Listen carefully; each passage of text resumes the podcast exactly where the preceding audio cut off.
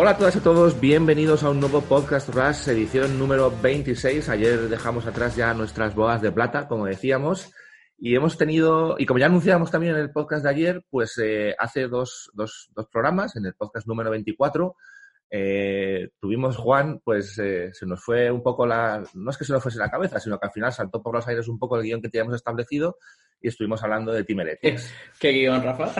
si no bueno, también, pero por lo menos hayamos decidido unas noticias, o sea que sí, algo es algo, ¿no?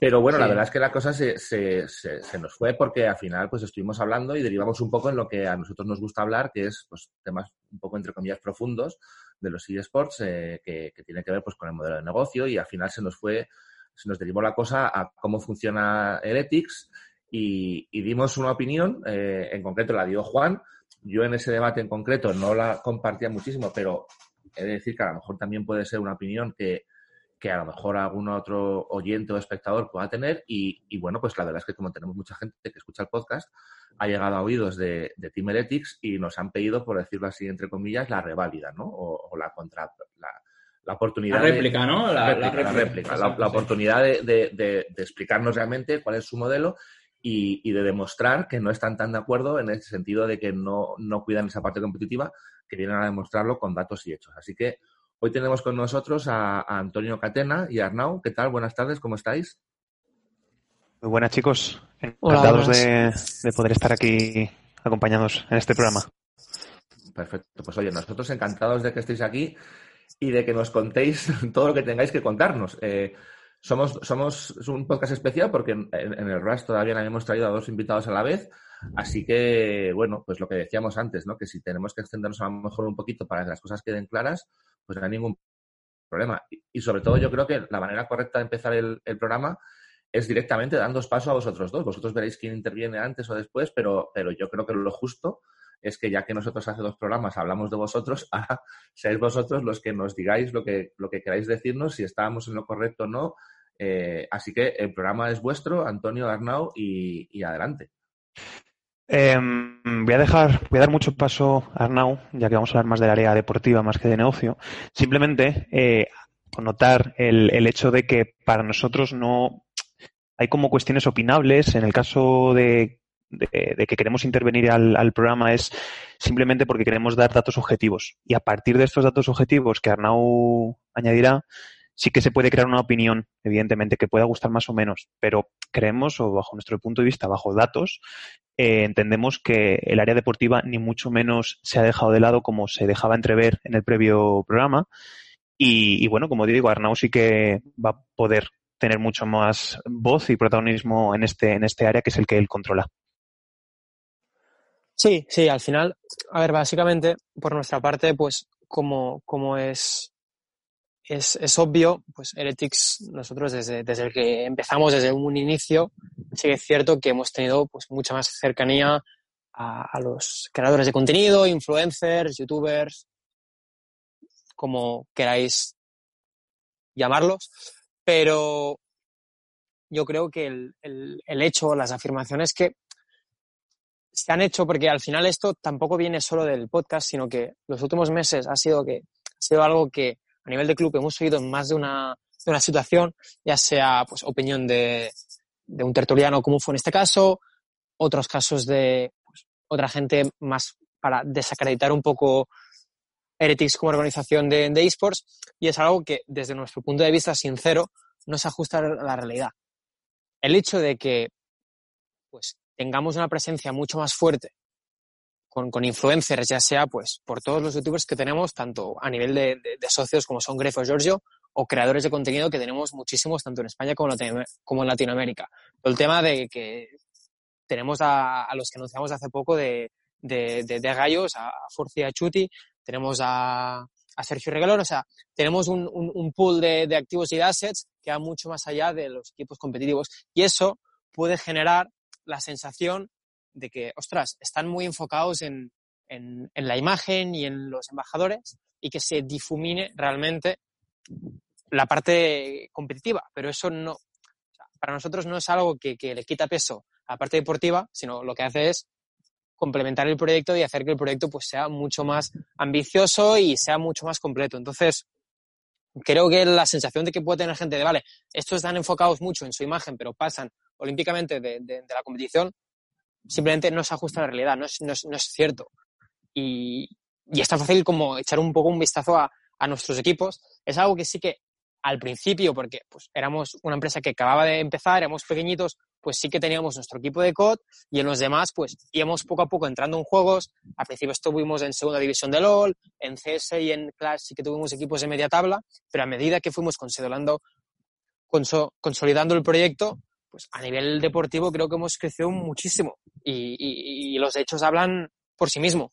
Al final en el equipo, la sección de Call of Duty, que ahora mismo ya no tenemos, pero que es ahí, eh, entramos desde fuera y en cosa de dos años construimos el que por el 95% de la gente está considerado como el mejor equipo de, de Call of Duty de la historia.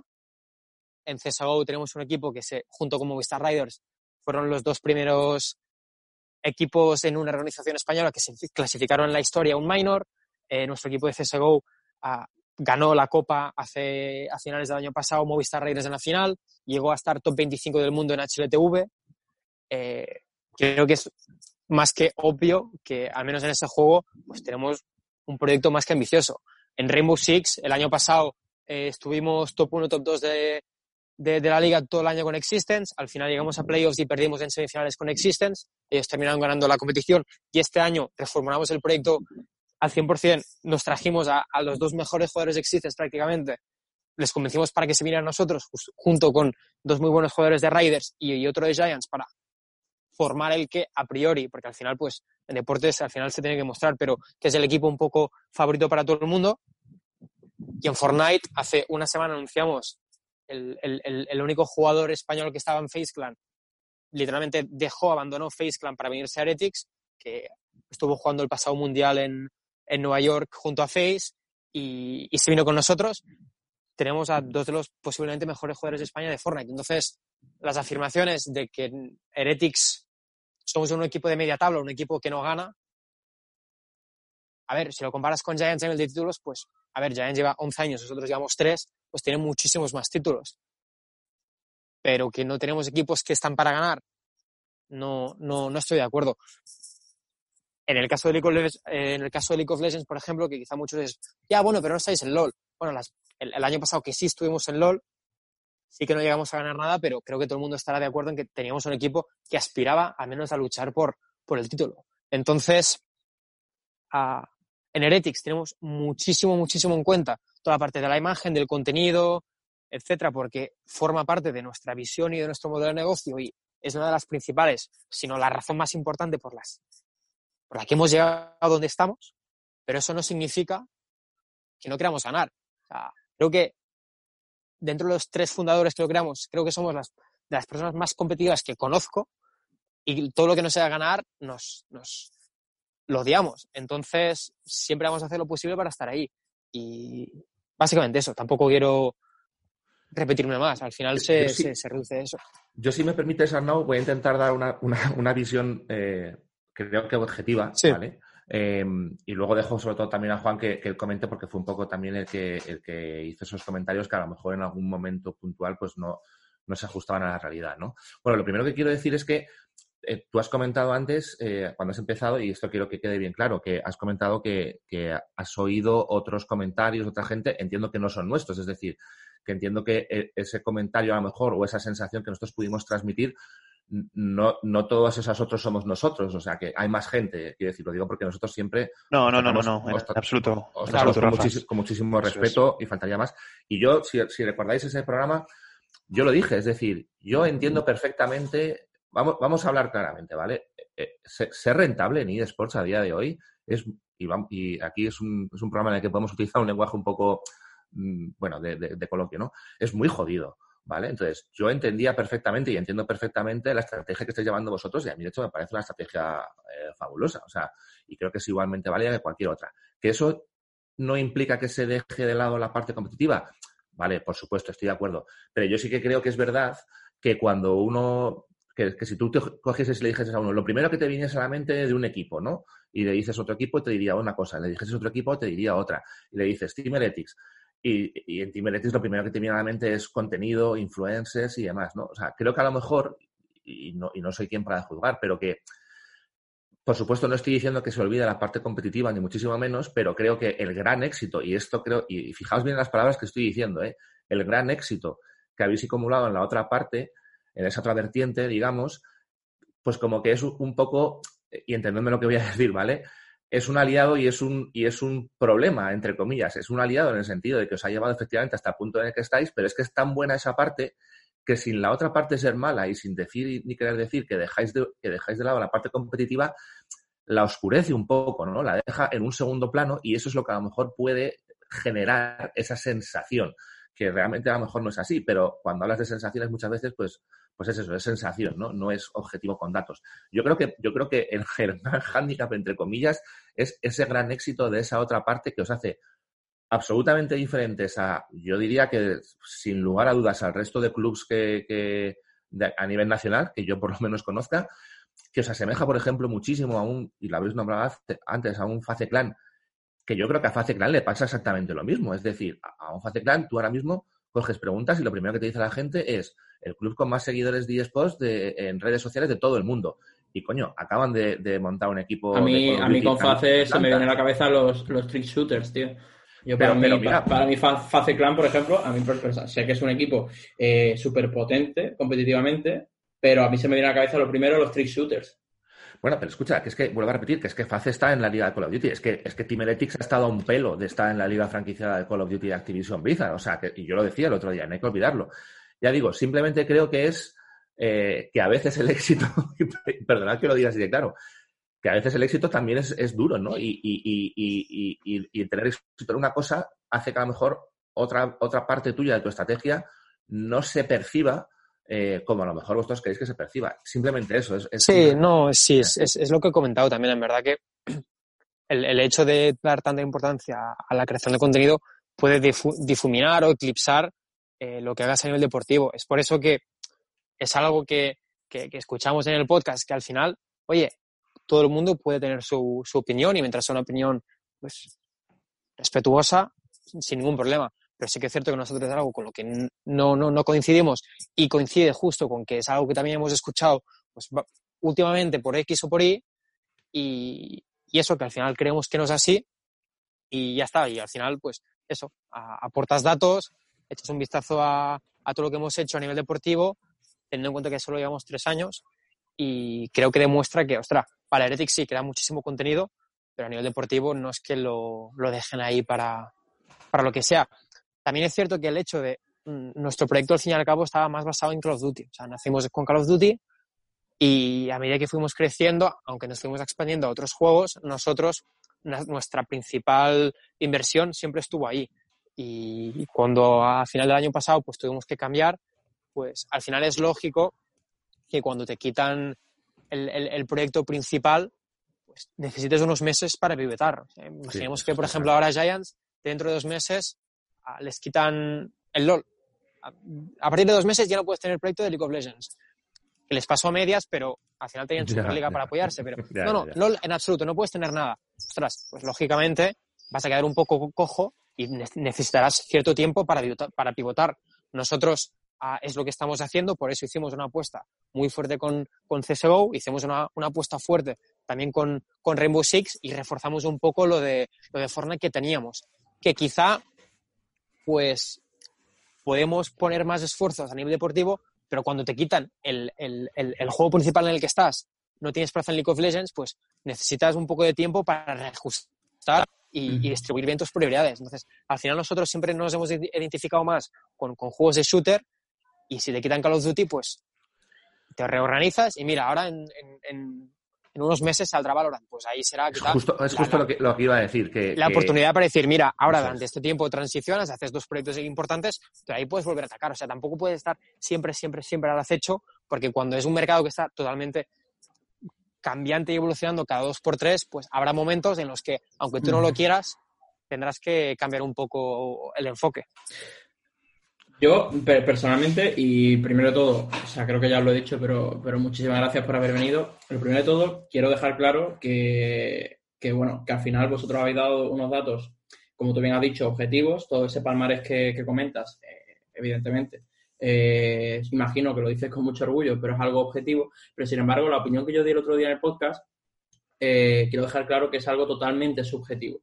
Porque, porque, bueno, al final yo en los podcasts creo, Rafa, mm, creo que consideras conmigo que doy una visión más del plano general, más del plano fan. Yo la verdad que, que sigo, sigo el sector bastante de cerca, considero. Hay juegos que los sigo más y juegos que los sigo menos. Por ejemplo, pues el Counter-Strike, creo que se lo comentaba alguno de los dos por privado, es un panorama que se me hace bastante complicado y de hecho siempre que hablamos de Counter-Strike lo critico, que me parece un panorama complicado de seguir para aquel que no es un, un fan aférrimo.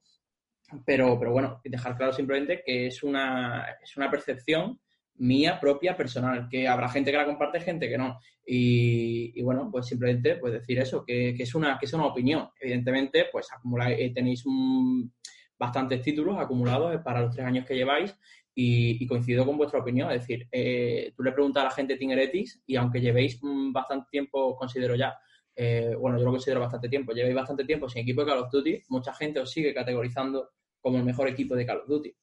Eh, y mucha gente, pues probablemente si se abren candidaturas de la CWL, esperará que, apliquéis, porque se os sigue, eh, se sigue, se sigue eh, poniendo el Call of Duty como, como bandera, que lo cual no es negativo en, en, ningún caso. yo lo considero muy positivo, porque aunque no estéis en el juego, os tienen como un referente dentro de él. Pero simplemente deciros que es una opinión mía. Es decir, mm, veo que me parece una estrategia de contenido muy buena. Eh, vuestro club probablemente será de los más rentables, si no el que más del panorama nacional. Pero aún así, yo el otro día lo comentaba y sigo manteniéndolo. A mí, como, como fan de los esports, me da la percepción de que aunque estéis jugando y aunque estéis compitiendo, me, me falta algo. Me falta algo. Y, y no veo ese perfecto equilibrio. Y, me da la sensación de que Heretics se basa en el contenido y, ojo, eh, que, esto es un poco afianzando mi opinión del otro día, eh, que Heretics eh, hace un poco lo contrario que los demás clubes, que es totalmente respetable. Se dedica, al, prioriza el contenido y, lo competitivo gira en torno a eso. Es la percepción que yo tengo. Sin embargo, los otros clubes hacen lo contrario. Y desde un ámbito, desde un punto de vista, perdona, de negocio, lo vuestro es muchísimo mejor pero ¿de aquí a dónde? Porque, porque sois muchísimo más rentables, al menos desde mi punto de vista. Habrá que ver las cuentas, evidentemente, cómo se gestionan, etcétera, etcétera. Pero, a nivel, desde el punto de vista, desde el que yo percibo eh, el ecosistema de los esports, y como yo creo, como yo creo que debería funcionar, pues no hay equilibrio en Tingeretics. Pero vamos, que simplemente que sepáis que es una opinión propia y personal. Yo creo que conseguir ese equilibrio es, complicado, ¿vale? Es muy, es muy complejo, y, Y, hay muchísimos clubes que son muy buenos competitivamente, les falta eh, un cuarto de lo que tiene Team en contenido. Hay clubes que es que, mm, es que, es que hablamos, tú y yo hablamos constantemente, Rafa, de, clubes que hacen acuerdos de patrocinio o hacen acuerdos con, influencers y hacen una presentación, con perdón, malísima, eh, con una nota de prensa de tres párrafos. Y Tingeretti no, Tingeretti te saca un vídeo, te saca un reportaje sobre Hace patrocinios de verdad y hace contenido que personalmente, de verdad. que personalmente ese contenido, yo soy muy seguidor de la batalla de gallos y personalmente, por ejemplo, ese contenido, pues lo he disfrutado porque he visto que de verdad le habéis puesto mimo a, esa colaboración con Chuti, por ejemplo.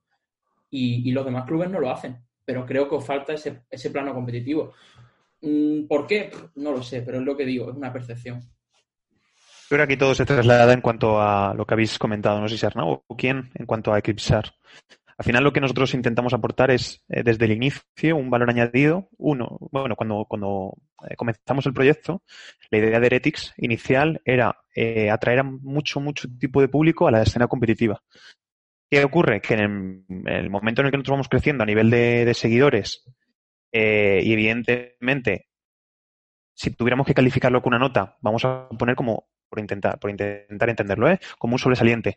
Evidentemente lo que se espera en la rama competitiva es para igualarlo, pues tener otro sobresaliente. ¿Qué ocurre? Que en el momento en el que no estás eh, en todos los títulos, sobre todo en LOL, pues evidentemente eh, cuesta mucho para, dejas de lado mucho foco de, de, mucha gente que sigue ese juego. Pero en la parte competitiva de shooters, que es lo que estaba intentando comentar Arnau, que es donde nosotros nos enfocamos por la idea genérica que nosotros tenemos de vamos a traer a mucha, mucha masa de gente más allá de los videojuegos, más allá de los esports, lo primero que van a entrar y ver, si ven un juego muy complejo, va a ser mucho más costoso que ver un Call of Duty eh, o un Counter, por ejemplo, ¿no?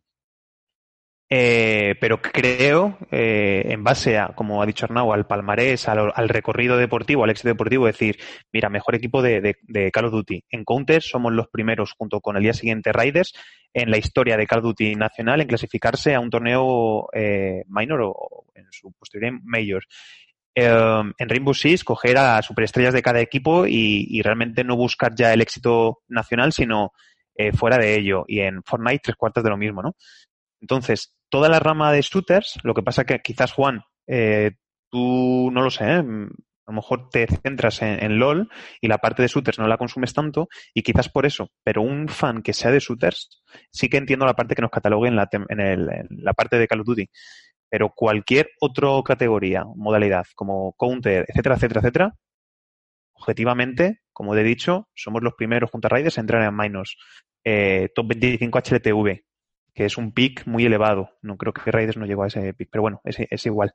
Lo que me refiero es eso, que al final esos son datos que si te centras en la escena de LOL, evidentemente no los ves. Te metes, eh, como lo que estuvimos hablando, ¿no? Te metes en la liga del VP y nos ves terceros. Sí, evidentemente eso es un dato, pero tienes que ver todo eso en complejidad. Un tercero en la liga de España no se mete en un minor. Entiende que hay una complejidad de mucho más eh, torneos, ligas, etcétera, etcétera. Al final todo ese global es lo que te posiciona como equipo internacional o no, o nacional. Y al final nosotros lo que intentamos aspirar es a, algo internacional. Evidentemente, nuestro modelo, nuestro modelo, pues claro que sí, intentamos dar un valor añadido, como comentaba antes, en el que eh, la llegada al público masivo, la generación de contenidos, y la llegada transversal a, todo diferente, a todo tipo diferente de público, porque no solo nos centramos ya en el, en el territorio esports, posterior a ello, con los creadores de Twitch, de Phone, etcétera, al público gaming, sino ahora con, pues como bien decíais, ¿no? Eh, los creadores de, o sea, perdón, los, eh, la batalla de gallos con Shoot y Force, etcétera, y figuras como Rilón y otras que estarán por llegar también, pues evidentemente nuestro, yo siempre digo, ¿no? Que nuestro rival no es un Giants o un Real Madrid. Aquí creo que luchamos todos contra Netflix, por bien, o sea, por ver quién eh, tiene más horas vistas de contenido eh, frente al frente al otro, ¿no? Porque al final creo que hay un problema de que la gente quiere ver, eh, que entiende como, como los esports o como negocio. Yo lo entiendo de diferente manera, ¿eh? el partido, el, el match day, ¿qué pasa? Que eso es un one shot a la semana pero ¿qué ocurre durante el resto de la semana, durante todas las horas que quedan? Pues al final tú como usuario te, pones a ver YouTube, te pones a ver Twitch, te pones a ver Netflix, etcétera. Nosotros tenemos que ser capaces de crear un modelo en el que tú, eh, de forma recurrente, estés consumiendo nuestro contenido. ¿Para qué? Para que luego, evidentemente, si nos nutrimos a, corto o medio plazo de marcas, porque la realidad es que hay una monodependencia por la mayoría, por no decir todos, de todos los clubes del área comercial, pues claro, ¿tú qué vas a ofrecer?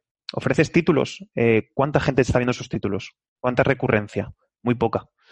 Si tú ofreces algo, un valor añadido, eh, esas marcas estarán, tendrán ese interés por ti. Y ahora mismo la rentabilidad se encuentra por eso. Pero esto no quita, ni muchísimo menos, de que tú tengas que dar a esos fans un storytelling de ganar, ganar y ganar. Y nosotros nos centramos en ganar, ganar y ganar. Pero en shooters, no en LOL. Es lo único. Sí, porque al final es lógico. al final... Si, me, permitís, es que vamos fuera, de, vamos fuera de tiempo. Sí, solo quería añadir una cosa de 60 segundos, si no te importa. Que al final es lógico que nadie se hace fan de un equipo que no gana, porque a nadie le gusta. Entonces, es algo que tenemos muy en mente, pero también tenemos muy en mente, y eso ya desde, desde que lo hicimos, que lo complicado creo que en esports no es ganar, sino crear una marca fuerte y un modelo sostenible. Hay muchísimos equipos, en LEC incluso, o en LCS, que, que están ahí, vale, muy bien, tienen un equipazo o tienen, hacen buenos resultados, pero luego es que realmente de fans reales tienen 20. Podemos hablar de Golden Guardians, podemos hablar de FlyQuest, de Splice, de muchísimos. Entonces, al final ganar es cuestión de meter dinero, es cuestión de venir. Este que paga 5, pues pago 7. Y así, sumado a la burbuja que hay, pues pasa lo que pasa. Y si te centras solo en ganar y competir, muy bien. Pero te puede pasar lo que, por ejemplo, pasó el año pasado con, con Mad Lions o ha pasado con muchísimos otros otras organizaciones. Entonces, lo complicado realmente y lo que te hace progresar, atraer patrocinadores, etcétera, es crear una marca fuerte, tener fans, vender merchandising, hacer contenido que la gente eh, consuma, tener seguidores en redes sociales, etc, etc, etc. Entonces, nosotros centramos nuestros esfuerzos en eso, porque es realmente lo complejo de construir un club de esports que esté aquí durante muchísimo, muchísimo tiempo. Porque los otros, si no, van y vienen. Al final se tienen que reciclar de alguna forma u otra porque se les termina el chiringuito. Entonces, al final ganar es cuestión de eso, de meter más dinero que el otro, casi siempre. Lógicamente, pues siempre hay, siempre hay otros factores. Entonces, nuestro modelo de ver es, si conseguimos hacer una empresa sostenible, haremos muchos patrocinadores, creamos una fanbase gigante, somos la, quinta marca más seguida del mundo en redes sociales. Todo esto nos dotará de lo necesario para que ahora sale X juego y estamos preparados y queremos ser los, ser los mejores. Pues tendremos los recursos necesarios para, ¡pum! A partir de ahora somos los mejores o somos los que aspiran a ser los mejores. Entonces, al final, ganar es cuestión de recursos, sin embargo, construir lo otro es muchísimo más, es muchísimo más complejo. Y es en lo que nos hemos centrado porque creemos que es lo que nos dará un futuro muchísimo más exitoso. Y nada, simplemente eso, que creo que hay que también, ver un poco la perspectiva, pero sin dejar de lado lo de ganar, porque al final los resultados están ahí y, como he dicho, a nadie le, a nadie le gusta ser fan de un equipo que no aspira a ganar o no gana. Antonio Arnau, está perfectamente entendido. Yo, de verdad, y, os doy enhorabuena por el modelo, yo creo que es, un modelo muy interesante y que seguramente muchos más seguirán. A mí se me ha hecho corto. Yo quería haber hecho, haberos hecho, dejándonos unas, unas cuantas polémicas al lado, haber hablado de otro tema que tiene que ver con, con el negocio, bueno, que, que, también es lo que hemos estado hablando.